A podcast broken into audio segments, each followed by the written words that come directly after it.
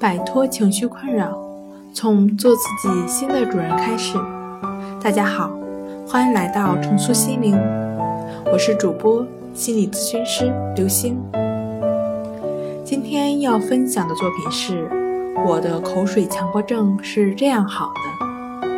想了解我们更多、更丰富的作品，可以关注我们的微信公众账号“重塑心灵心理康复中心”。我就是口水娃。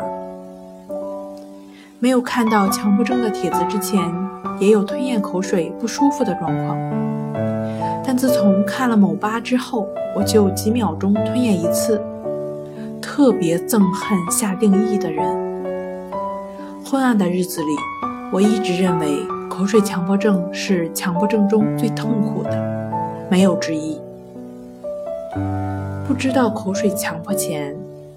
偶尔吞咽口水，情不自禁地在嘴里玩口水，舌头还会情不自禁地动起来。大概吞了三年，都没有什么不舒服的感觉。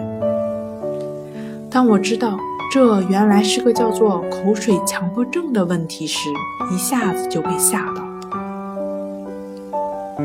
不敢出门，不停地想着口水出现了吗？怎么才能不出现？怎么减缓出现？舌根麻麻的，这次的口水是要多了吗？思维已经赶不上口水出现的速度，不停的出现，不间断的吞咽吞咽，不敢出门，不敢说话。在网上查，原来我又出现了社交恐惧。网络上搜搜寻到别人的经历和描述。我的恐惧感剧增，口水越来越多，最后只能减少活动，连呼吸都开始控制着。每次网上看完其他病友的问题，都会对照自己，生生吓成了残废。我觉得自己像个行尸走肉。唉，想想自己还不到而立之年，父母、妻儿。都指着我这个顶梁柱，我不能放弃。我开始寻求康复之路。有病我不怕，那就接受治疗吧。哪儿病了就治哪。但是哪儿病了呢？神经质的我开始怀疑身体的问题，一项项检查：胃、喉、鼻、口腔、肠道、肺。全部检查过，最后连心脏都检查了，结果却是没有丁点的问题。明明很不舒服、很难受，却查不出哪出了问题。尝试了多种方法，口水依旧完全不奏效，然后又去寻找下一个解决之道。试了之后，结果又不行。我猜很多朋友跟我有相似的经历吧。朋友们，醒醒吧！你的身体没有任何问题，这是我们的心出了问题。我总是认为流口水是不正常的，对吞咽的声音排斥，总是想要控制它，让它消失，但它又是不受控制的，拮抗作用下。越是不想让它流，它反而流得越多。